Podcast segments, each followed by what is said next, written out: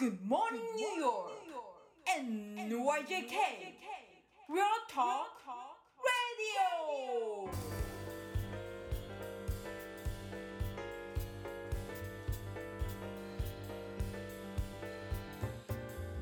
はい、皆さんおはようございます。田中慎太郎です。えー前回から引き続き中村雅人さんにお話を伺っています。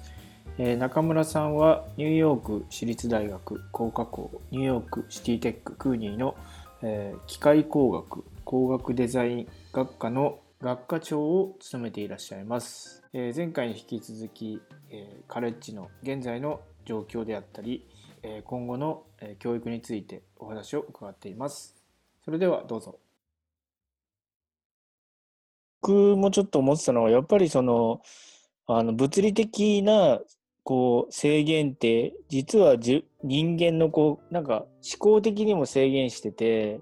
実はね、インターネット、世界津々浦々まで届くはずなのに、割とこう、あの、それを使って何かやるっていう時に、意外とこう、その地理的な制限を自分でこう、うん。敷いてる人が多いかな、まあ僕自身も含めてですけど、だからそれが今回もうどうしようもなくこうこういう環境になってうんいろいろなことを考えた時に本当になんかそのタガが外れるというかあそうそうこれって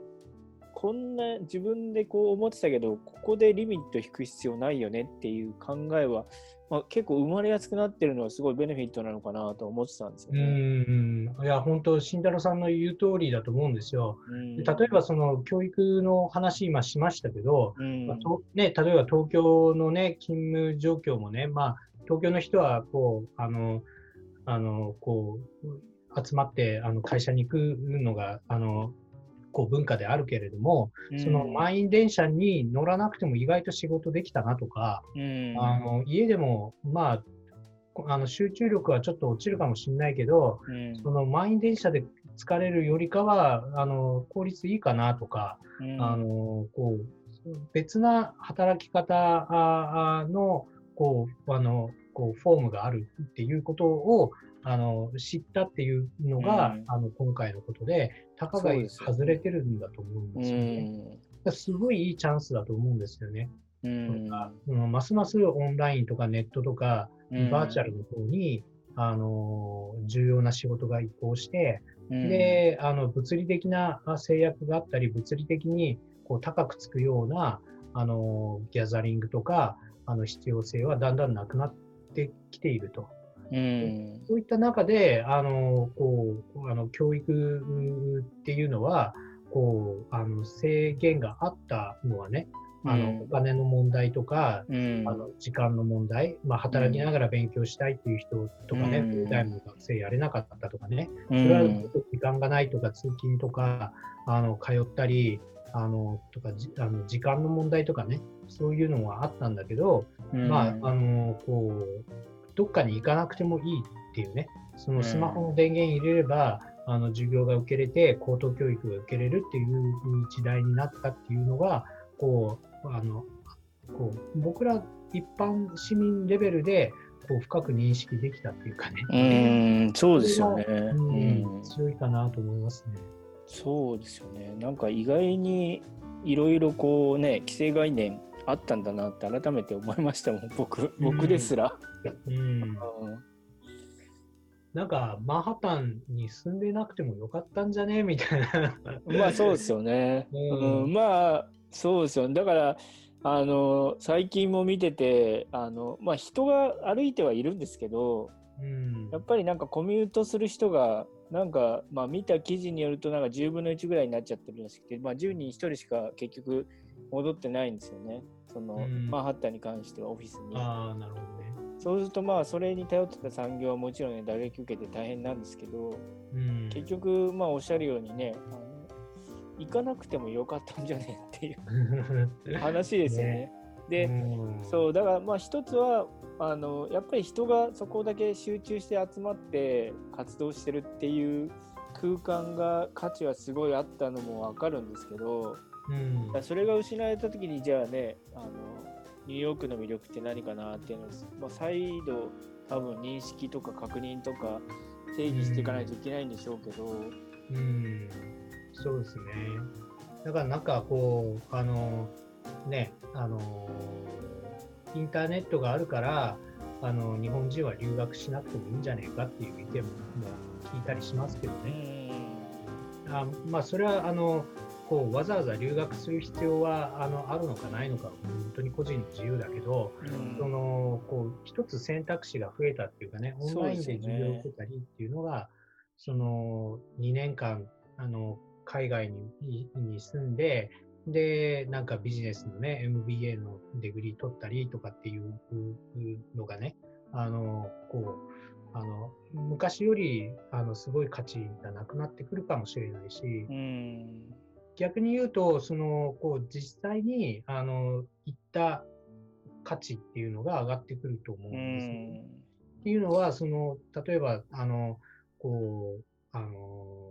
ね、オンラインで全部できてるから必要ないっていう話になればね、あの、例えば、こう、マチュピチュに行ってみたいと思ってても、うんその、自分が実際行ったら、あの、曇りかもしれないし、よく見えないかもしれないけれども、うん。そのマチュピチュの誰かが撮った写あの綺麗な写真をね、あの、いを見たりね、あの、バーチャルでリアルタイムで今、今の、あの、マチュピチュのね、あの景色をね、あの、360度カメラで、あの、実際いるかのように見れ、見れたりしたらね、あの、なんかこう、旅行行く価値がなくなってるんじゃないかっていう人ももちろんいるわけですよ。うんでも、その、やっぱりこう、体験みたいなのが必要である程度。うんあの、こう、あの、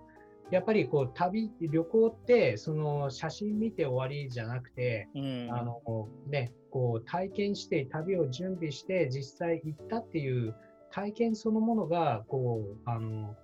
こう、たおたあの大事な宝になってくるっていうかね、うん資産になってくるんで、僕らは実際にこう、あの移動することに価値があるんじゃなくて、移動することによって得られる価値、得られる体験をを僕らは買ってるんじゃないかな。うん。そういうのにきあのみんな気づき出したんじゃないかなっていうふにそうですね。そう確実にやっぱりその情報もそうですけどインターネットにないものってぜなんかちょっとブラインドスポットみたいになってる部分ってあるじゃないですか、うん。ネットいくらね情報が溢れてると言っても。で結局そこって自分の目とか経験とかで補わないとうん。でねその空いてる部分は埋められないしかつなんか多分経験なくして情報の組み合わせっていうのができないのかなっていうのもちょっと思うんですよね。うん。でその本当にこうあの自分の体験とあのこう自分のこうあのエモーションっていうかね、うん。その見てびっくりしたとか寒かったとか思ったよりちっちゃいなとか、こんなにでかかったのかとか思っなんか思ったよりあの空気悪いなとか、そういうこうあのとかちょっとこう人混みで腹立ったとかね、うん。あのこうそういうのって覚えてるじゃないですか。そうですね。あのなんか全然あの景色は印象ないけど、あそこにうん。で入った飯のあのあれがすごいうまかったとか、うんなんかこう変哲もないハンバーガーがやけにうまかったっていうことだけ覚えてるとかね、うんあのそういうこうあの自分だけの体験っていうのが結局あのこ頭の中に記憶として残るんだと思うんですよね。うんそうですね。なんかまたちょっとこう、うん、またねまた別物というかまたそれが価値をうん高めていくんだろうなと思いますよね。だから僕なんかよく言うのは、あのね、中学、高校とか大学もそうですけど、うん。あのだ先生の名前とか顔とか全然覚えてないけど、あのなんかこう、あの授業中なんかボソッと言った小話とか、うん。あの全然関係ない体験談とか、そういうのがちょっとなんか覚えてたりするんですよね。でも、その大事なこと言った人の顔とか、授業とか、あのこうの中の大事なコンテンツは覚えてないんだけど、うん。なんかこう、あのよもやまばだ話をしたとか、その自分の体験談を教授が話してくれて、あ、そうなんだって思った、へえと思ったとかっていうのが、こう、あの10年後、20年後でもこう同窓会とかでちょっと思い出したりするんですようね。んでそれってまさに体験で、その授業そのものは覚えてないんだけれども、先生がこういうことを言ったっていうのを覚えてるっていうのは自分自身の体験なんで、なんかそういうのを大事にしたいなというふうに思って、あの教育業界に今いますけどね。うんなるほどね。うんまあそうです。まだまだ進化の途上っていう感じですよね。そしたらね今この授業の仕方とかも。うん。そのテクノロジー系というかそのエンジニアリング系の学科だけになんか、あの期待もされるんじゃないですか。なんか文系の学科からなんとかそっちの方であのいろんなことをやってくれというか期待がかかってる可能性ありますよね。うんだからこそねあの僕らはあの下手にそのこうリアルワールドにあのこうしがみついてなくて、うん、あのオンラインとかあのこうバーチャルワールドを素早く構築して、うん、あのオンラインの中であの何ができるか何が体験何を体験できるかっていうのをそのパンデミックのうちにねあのいろいろこうアイデア出したり経験したり失敗したりあの全部やっといて、うん、それでその次のこうあのエデュケーションっていうのをこうみんなで考えれたらいいかなと思うんですけど、ね、なるほどね。そういうのもあって、なるべくこうあの使えるテクノロジーは使おうと思って、うん、こういうなんかこうソフトウェア入れて、あのスイッチングでこうカメラでね、あの、はいはいはいかあの変えたりねあのとかそういうのをねあのやるようにしてるんですね。だからそういうふうにしたらどこまで学生があの普通の授業よりもあの分かりやすいかとか、あのこう授業してて楽だとかねそういうのをどれぐらい思ってくれてるのかなっていうようなデータも取れますしね。うん、実際でも結構生徒さんからのフィードバックってどんなのがあります。あのいやうん、僕らのね学生はそんなにこうあのクラスで優秀だったっていうような学生とは反対の学生なので あのまあまああのオンラインは彼らにとってはもう嬉しいですよ。あオンラインは学校行かなくていいし、あまあ、僕らもそうじゃないですか、学校、まあまあ、休校になったら嬉しいし、あの ね、オンラインだったらなんかこうリラックスして、あのね、テレビ見ながら、YouTube 見ながらの話だけ聞いときゃいいやみたいな、ね、だから学生たちはあの大喜びなんでしょうけど、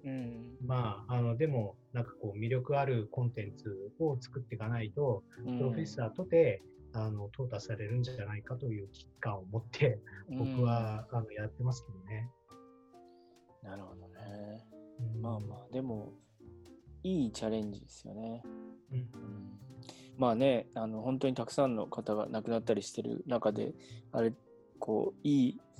いい機会っていうのもなんなんですけどねでも本当に逆にだからこそなんかちょっとこう新しいものを生み出すというかっていうのをしないといけないなっていうのはなんかちょっと僕も意識として持ってるんですけどね。なんか、ありきたりのものをこうなんかどっかから借りてきて一時しのぎ的になんかやってもしょうがないかなっていう。まあだから何ができるかっていうのはまたちょっと違う問題ではあると思うんですけど、うん、うん、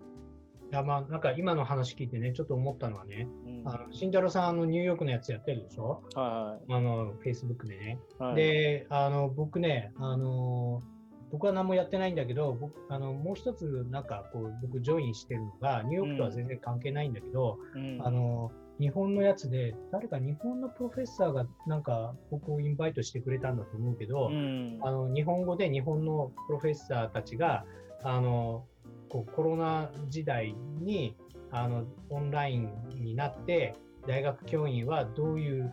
ことをすべきかみたいなグループがあるんですよ。それで、あの、まあ、なんかこうタイムラインに流れてくる話っていうのは、うん、あの、なんか三重、三重短期大学の誰々です。あの、今日はこういうふうにやってオンラインでやってみたけど、これが失敗でした。これが良かったです。みたいなね。うん。話とか、その5人だけ、あの、5人、5人、5、6人だけクラスに来てもらって、うん、で、あの、こう、あのブレイクアウトセッションっていうかね、グループでディスカッションしてもらったんだけど、オンラインの人とうまく連携できなくて困ったとかね、そういうのをこうあの情報をシェアする、なんかコミュニティみたいのがあってね。であのやってるんだけど、大抵みんな、あのこうあのカメラとかスマホとかの話ですよ。うん、うん。だからこうそれより先に例えばそのさっき言ったみたいに 3D でなんかこうあの360度見渡せたり、うん、あのこうバーチャルであの 3D モデルをこう手に取る手に取ってなんかできるとかねそういうなんかこうあのこうコンピューターの世界とリアルな世界を生きてがをできるような環境で教育をやったらどんな風になるのかとかね、そういうのはね、やってる人いないんですよね。だからそういうのが、こう僕らみたいなテックカレッジが、率先してあの面白いことをやればね、あのこ